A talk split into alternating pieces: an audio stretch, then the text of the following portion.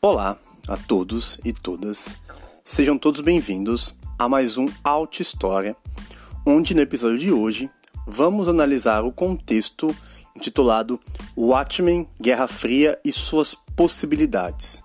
Ou seja, nós vamos analisar o contexto da obra do Alan Moore chamada Watchmen dentro do contexto da Guerra Fria e sua metalinguagem, tá certo? Então, como nós faremos isso? Num contexto de história chamada Guerra Fria, nós tínhamos a bipolarização do mundo. O mundo estava dividido entre as duas principais potências da época.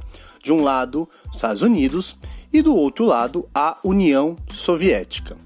Como que esse processo se desenhou? Foi a partir do contexto do fim da Segunda Guerra Mundial, você tinha um conflito político ideológico entre as duas potências, por isso o nome Guerra Fria.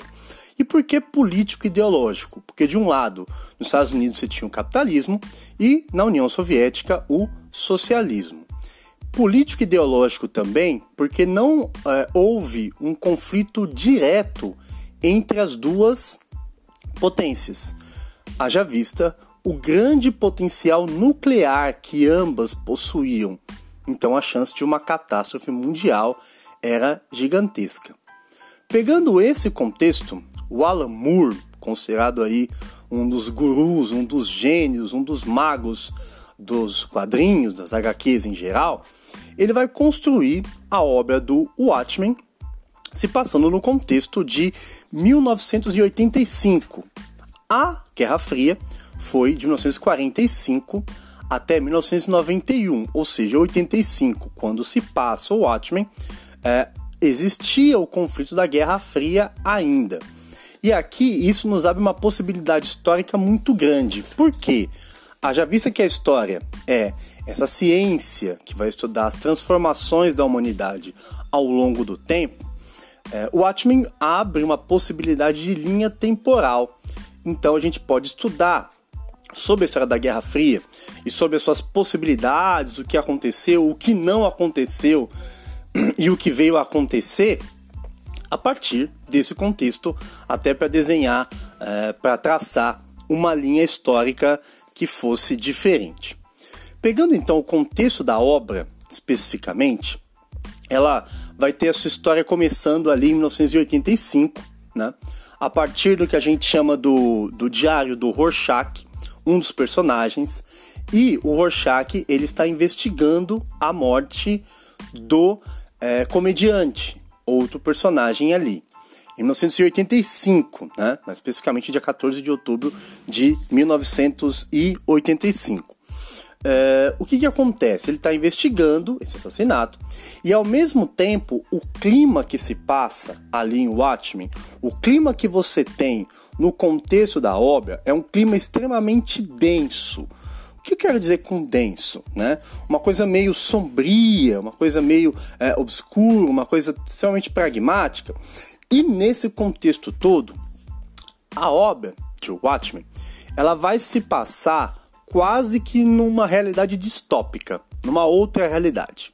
Porque houve uma mudança na linha temporal que nós conhecemos, que foi causada pelos Watchmen. Né? Quem seriam os Watchmen? São um grupo de vigilantes mascarados, né? ou seja, aqueles que agem ali usando máscaras para poder proteger a sua identidade.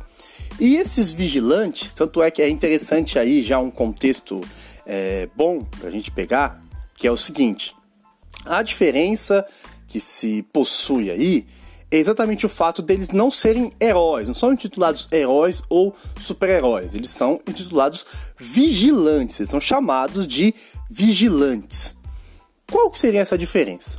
Essa diferença seria basicamente no contexto ali de que os vigilantes eles têm é, uma função apenas de diminuir a criminalidade, ou seja, eles têm que diminuir a criminalidade, eles têm que lutar contra a criminalidade, sendo um grupo formado ali a partir da década de 60. Então tem um contexto histórico por trás disso que vai começar com o assassinato, né, com a morte do, do, do comediante e a investigação do Rorschach. E ele vai ao longo da obra, né? E eu vou aqui abordar obra no sentido tanto da HQ, lá na final da década de 80, né? Quanto também teve o filme, né? Que trouxe à tona isso também, o filme do é, Zack Snyder, 2009. Tem a série também, mas a série já é algo mais recente e a gente tem uma política é, de spoiler de não adiantar é, coisas recentes. Então vamos nos ater aqui especificamente a HQ, as interpretações feitas sobre ela, né, que foram várias, é, e também o filme. Lembrando que o contexto do Watchmen trouxe uma outra roupagem para uh, as histórias em quadrinhos, para os super-heróis, porque vai discutir muito da moral e da ética desses heróis, né?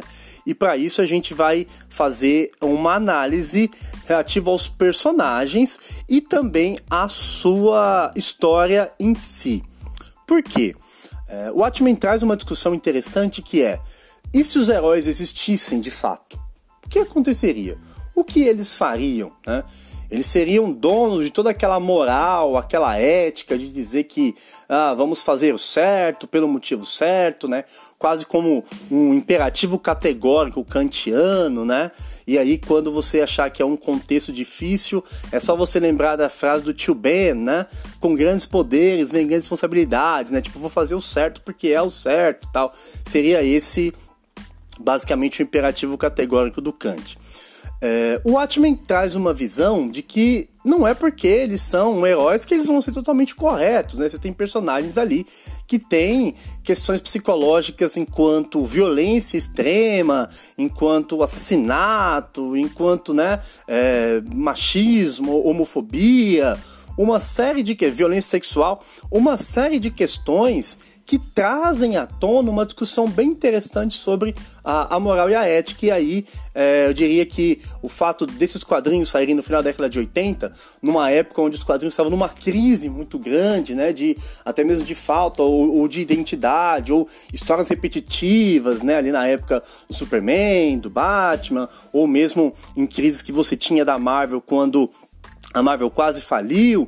Então, nesse contexto todo, o Watchmen traz uma outra roupagem, uma outra discussão e reacende muito da discussão que se faz relativo na época, né, uma questão da época sobre a questão dos quadrinhos, né? É a mesma coisa de é, você pegar mais recentemente os filmes do, da, da Marvel é, Studios, a partir de 2008, 2009, trazem uma outra roupagem para os filmes de heróis, eles passam a ser levados mais a sério do que eram antes também, né? Mas a gente vai analisar isso mais para frente.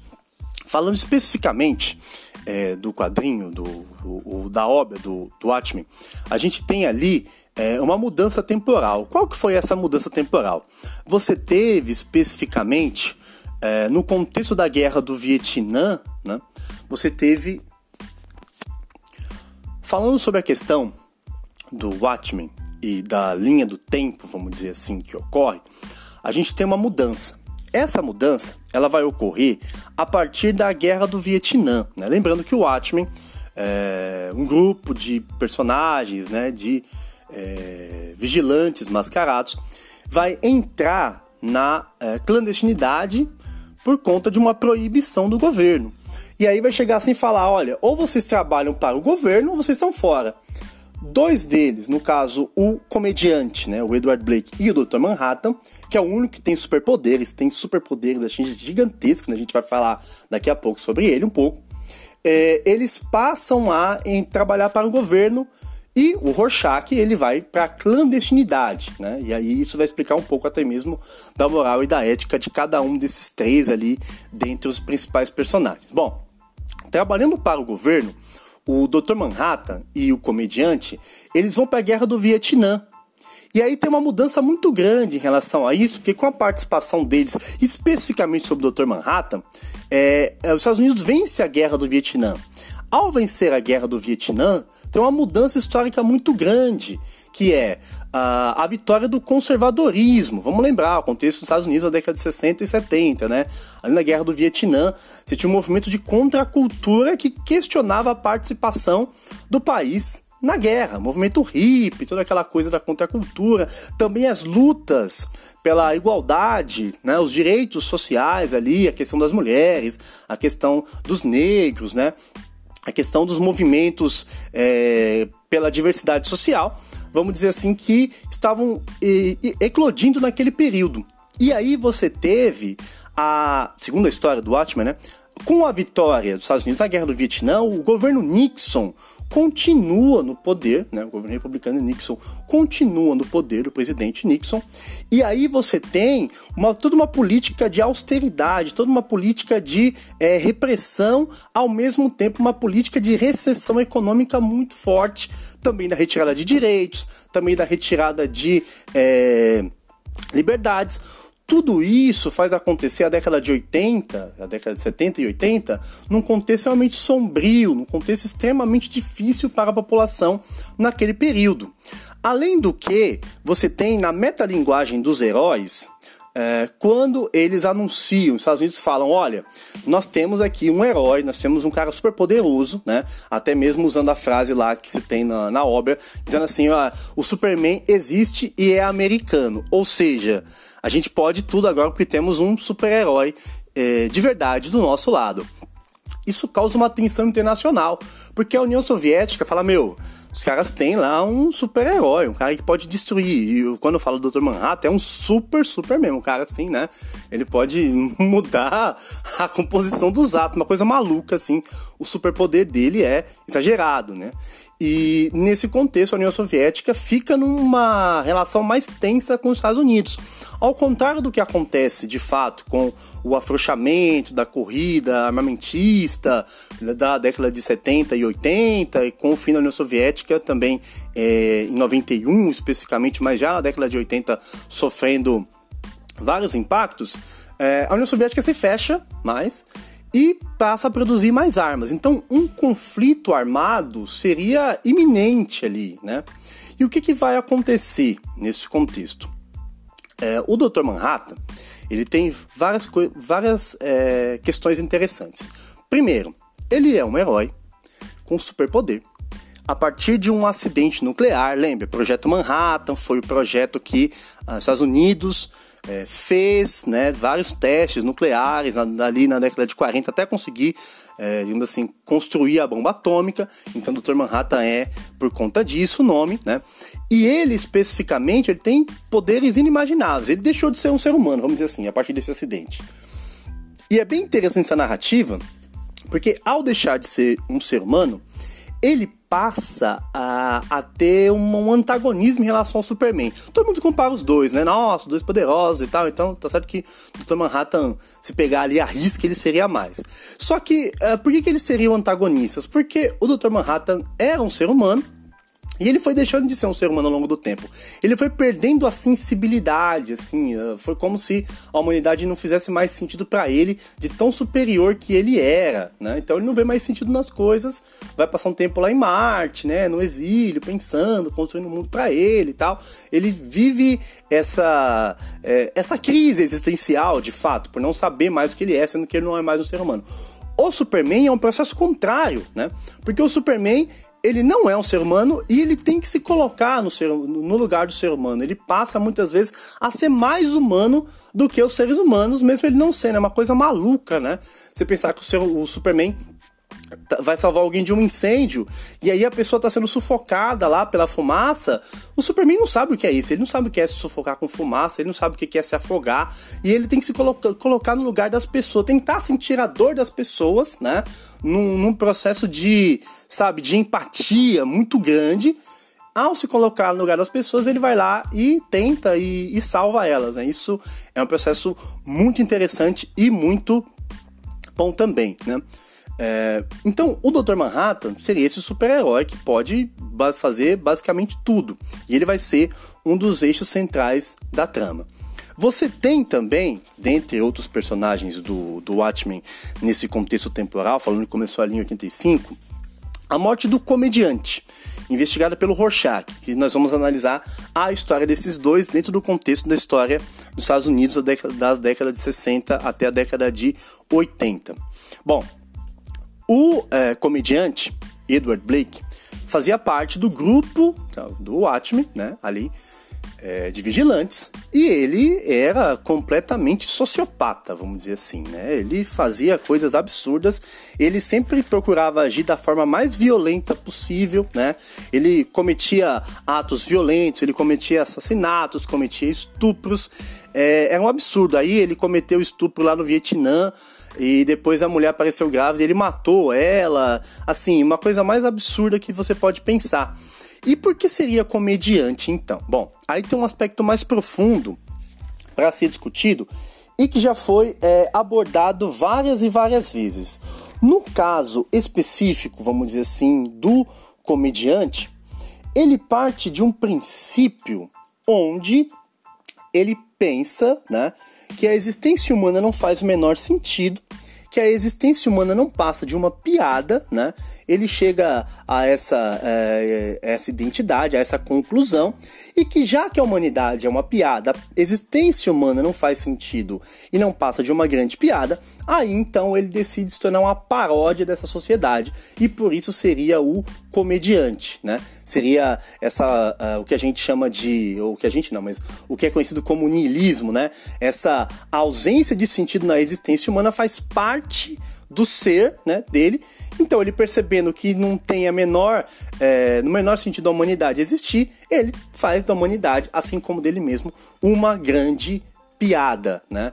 Lembrando, o criador do comediante foi o Alan Moore, que é o mesmo criador do Coringa. Né? E você vê uma similaridade ali entre é, os dois. Esse absurdo na figura do comediante está muito expresso na, na forma que ele age, porque ele combate a violência sendo o mais violento possível, né? É, esse paradoxo, essa chamada teoria da incongruência lá do, do, do Kant, que vai ser a base do que ele tem. É tão absurdo, é tão incongruente você combater a violência com mais violência e que por isso que a sociedade é uma grande piada, né? E outro personagem que você tem ali é o Rorschach. O Rorschach faz parte de uma, é, de uma identidade dos chamados é, heróis pulp ali, né? Com uma roupagem um pouco mais sombria, né? Mesmo do Batman ou do Questão também, né? Que até inspirou o, o personagem. Ele não tem superpoder, né? Ele age na clandestinidade, porque os heróis foram banidos. A partir do momento que ele descobre a morte, ou melhor, que ele vê a morte do comediante ali e tal, o assassinato, ele passa a investigar. Essa investigação, ela faz parte de todo um contexto histórico e que a gente vai analisar um pouquinho mais para frente. Bom, o Rorschach, ele tem como princípio uma moral autocrática. O que, que seria isso? Essa moral autocrática do Rorschach é de que ele constrói uma moral própria, ele constrói as próprias leis, né? Ele parte de um processo individualista, muitas vezes objetivista. E nisso, ele passa a combater o crime apenas de uma maneira binária, de uma maneira dúbia. O que seria essa maneira binária dele? Para ele, tem apenas pessoas boas e pessoas ruins. Então, as pessoas ruins cometem crimes, as pessoas ruins merecem ser punidas por conta do crime que elas cometeram, né?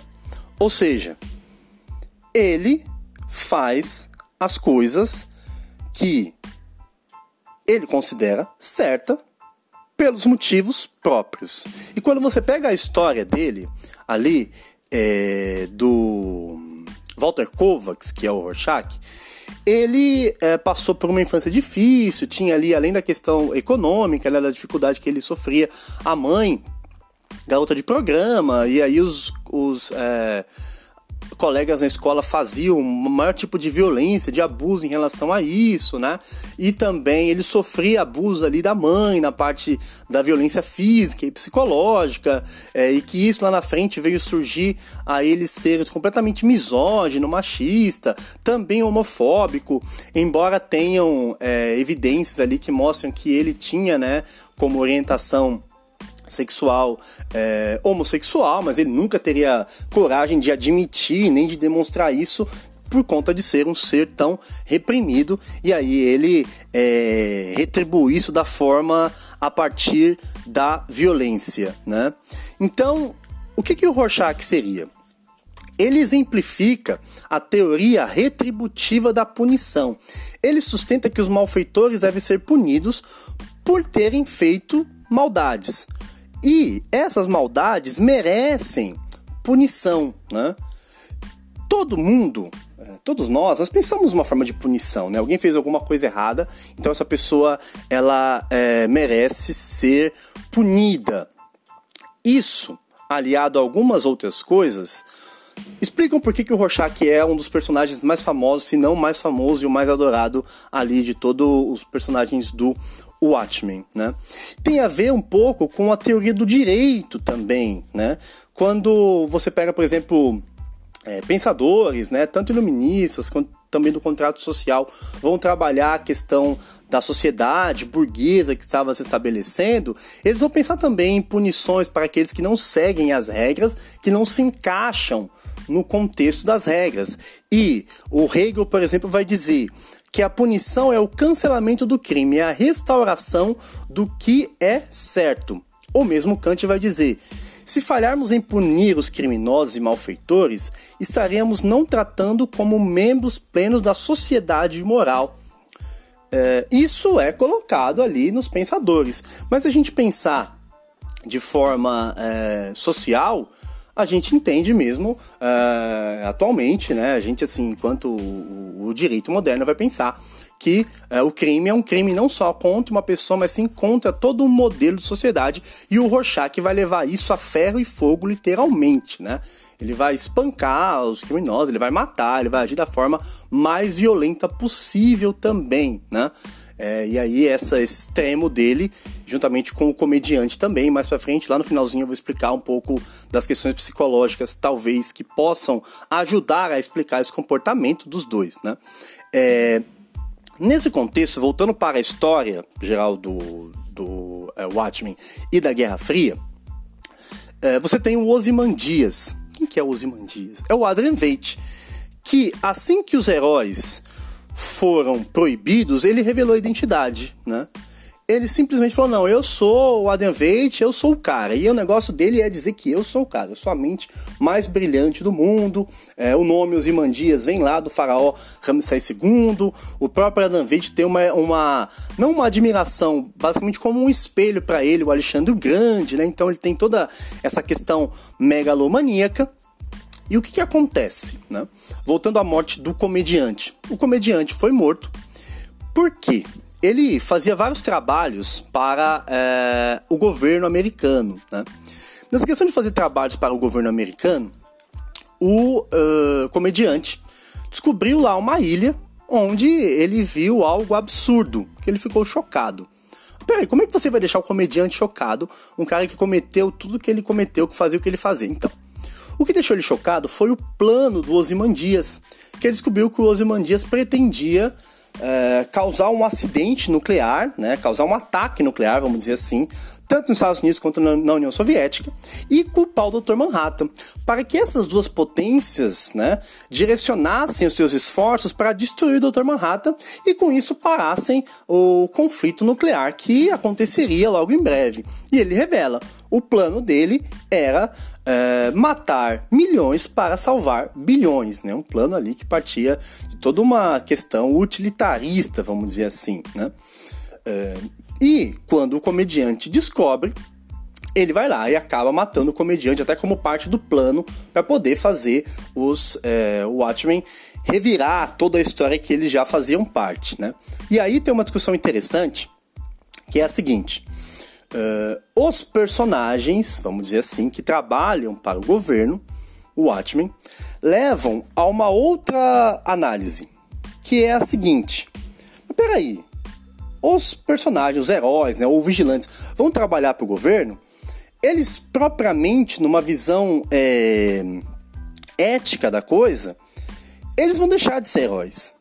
Por quê? O que, que seria a parte do trabalho? Palavra trabalho remete a várias, a várias questões. Primeiro, o trabalho ele é algo da teoria do valor, da teoria do capital, da teoria do, da produção, né? daquilo que você produz, daquilo que você é, executa, né? uma função determinada. E ao mesmo tempo o trabalho vem ali do, do latim, a palavra vem de trepalho, que é um instrumento de tortura que os romanos utilizavam para castigar os pobres, os escravos, as pessoas que não tinham condição elas eram torturadas e trabalho vem dessa relação. Aí, como que fica? Se o herói ele vai realizar um trabalho, ele vai realizar algo que está pré-determinado, mas não que faz parte da sua vocação, né? Falar tipo eu trabalho para o governo. Porque na moral, é, é, digamos assim, até meio aristotélica, né, da vocação que o herói possui, a vocação dele seria fazer o certo pelo motivo certo, né? Vou fazer aqui, ah não, o Superman ele voa, então ele tem que voar para salvar as pessoas, né? Ah, o Hulk esmaga, mas ele tem que esmagar para salvar pessoas. O Capitão América ele usa o escudo para defender as pessoas. Então quer dizer, eles sairiam dessa lógica. Essa lógica ajuda a explicar um pouco, um pouco da dualidade do Guerra Civil lá entre o Capitão América e o Homem de Ferro, né? se você chegar pro, Capitão América e dizer, olha, vou trabalhar pro governo, não, pera aí, cara, você não pode trabalhar para ninguém. Você tem que ser o certo, fazer o correto, porque é o certo e acabou. Por mais merda que a gente faça, né? Como os Vingadores fizeram bastante, que por isso teve a lei ali do registro. Na própria dinâmica do Atmos, os heróis também foram proibidos, né? Também foram caçados durante a década de 70 a partir de um contexto de violência. Por quê? É, quando os vigilantes passaram a agir, a criminalidade diminuiu. Como eu falei, o Estado, o governo dos Estados Unidos queria a todo custo diminuir a sua participação na economia, né? Sabe aquela coisa, Estado mínimo então, né? É, e aí passou a diminuir o salário dos policiais, por exemplo, né? Falar, ah, vocês não estão não, não tá tendo muito trabalho, então vamos diminuir a coisa. Bom, a, aos policiais falaram, ah, quer saber? Então, deixa os heróis agir, nós estamos em greve. Então começou, começaram vários protestos violentos em algumas cidades e os vigilantes foram agir, mas aí eles agiram com a violência mais extrema, que é a questão lá voltando ao personagem o comediante, ele vai agir de maneira violenta, extrema, né, especificamente. E então, a partir disso, os heróis passam a ser proibidos, né, a ação deles, a não ser que seja aqueles que trabalhem para o governo. Bom, posto isso, é, a gente consegue entender bastante sobre o contexto da Guerra Fria, do conflito que viria a acontecer caso a história se desenhasse assim, os Estados Unidos vencer a guerra do Vietnã, caso Nixon ficasse no governo, caso os é, ideais neoliberais fossem levados ao extremo, isso causaria tensão também na União Soviética, além da participação do eh, Dr. Manhattan na guerra, né? E isso é interessante porque eh, essa obra especificamente vai abrir a discussão para falar sobre um pouco da nossa moral e da nossa ética moderna, ou seja, daquilo que a gente tem enquanto modelo de sociedade e também da participação que esses personagens possuem, né? Por quê? Os heróis, os super-heróis, eles são reflexos de uma sociedade que sufoca o indivíduo, seus desejos reprimidos, suas pulsões, na nossa própria sujeição. A gente vive uma sociedade que é automatizada. E, embora esses heróis eles carreguem valores do Estado burguês, é, através do inconsciente coletivo, as histórias que eles vivem, as fantasias, os personagens, tudo isso é, representa um pouquinho do nosso desejo por liberdade né? Daquilo que você pode fazer ali no seu imaginário, já que na sua vida real você não pode fazer aquilo que rompe com os limites impostos. Isso explica muita coisa, né? Do nosso gosto por é, videogames, o nosso gosto por filmes, o nosso gosto por séries, coisas que extrapolem aspectos da moral e, da, e dos valores os quais nós não podemos ultrapassar, senão seríamos considerados loucos, criminosos ou as duas coisas, né? E isso é, faz com que nós possamos pensar numa sociedade onde é, as mentalidades estão niveladas, né? Onde as perturbações, os complexos de inferioridade por conta desse nivelamento é, do ponto de vista da ética, dos valores e das leis, nos faz, é, digamos assim, admirar esses personagens, né? admirar esse contexto de sair da normalidade, ou quem nunca quis ser alguma vez o Hulk esmaga, ah, vou esmagar, vou destruir tudo. O máximo que a gente faz é chegar em casa e jogar GTA e sair dando porrada em todo mundo no GTA, pegando taco de beisebol no, no, no, jogo e batendo em todo mundo, né? É, e, especificamente, no nosso psicológico, o Watchmen também vai trazer algo sobre a, a psicologia, a, a, filogênese, né, que seria ali a história da humanidade, né, a história da espécie humana, por assim dizer, né? Porque essa busca de um eu perdido na nossa mente, vamos pegar especificamente o caso do Rorschach e do comediante, dois sociopatas que as pessoas tendem a, a ter uma certa admiração, né? É, ambos estão ligados à perda, a um sentimento de melancolia. O que, que vai acontecer? A psicanálise vai dizer: muitas vezes nós agimos como se matássemos o próprio pai. E é o que os dois vão fazer. Né? E essa melancolia, esse sentimento de culpa, vai continuar numa busca por redenção. Maluca, mas vai continuar dessa forma. E por isso, exatamente, o Freud vai dizer que as sociedades são marcadas por uma brutal tendência de regressão social. Essa regressão social seria a volta ao estado da barbárie, elegendo um líder violento e esse líder violento vai trazer todas essas pulsões, essas regressões, essa tendência brutal que nós temos nas suas ações, nas suas palavras, né? Tipo, e daí, né? Exatamente isso. Bom, esse contexto é interessante porque ele mostra como a história nunca é uma coisa solta, né? Como você pode analisar a história a partir de vários contextos, e aqui a gente é, traçou essa análise a partir de uma mudança na linha do tempo, né, que seria a vitória dos Estados na Guerra do Vietnã, uh, a continuidade do governo do Nixon, a política de austeridade do governo, e que isso fez com que as coisas mudassem e um conflito eminente, um conflito é, nuclear iria ocorrer, iria destruir toda a população da Terra, ou quase toda, e aí você tem a mudança de planos, né? Então, a, a história vai estudar essas transformações, e é interessante pegar todo esse contexto aí, porque a gente consegue analisar um pouco da participação e da mentalidade das pessoas, também para trazer à tona uma discussão interessante, que é se os heróis existissem de verdade, como eles seriam, o que eles seriam, como que eles se comportariam, porque daí a gente consegue entender muito sobre a nossa própria espécie, muito sobre a nossa espécie humana e como os seres humanos se comportam ao longo do tempo e também das suas mudanças. Claro, isso aqui faz parte de um contexto de metalinguagem, que seria é, falar uma história de heróis que fala sobre heróis. Olha como seria se eles existissem.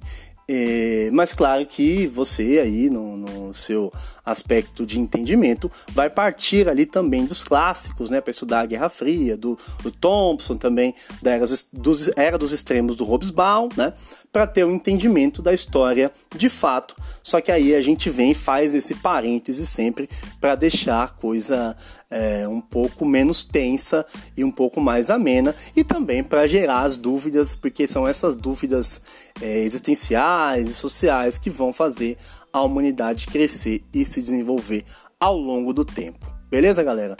Muito obrigado. Muito obrigado a todos. Valeu e até a próxima.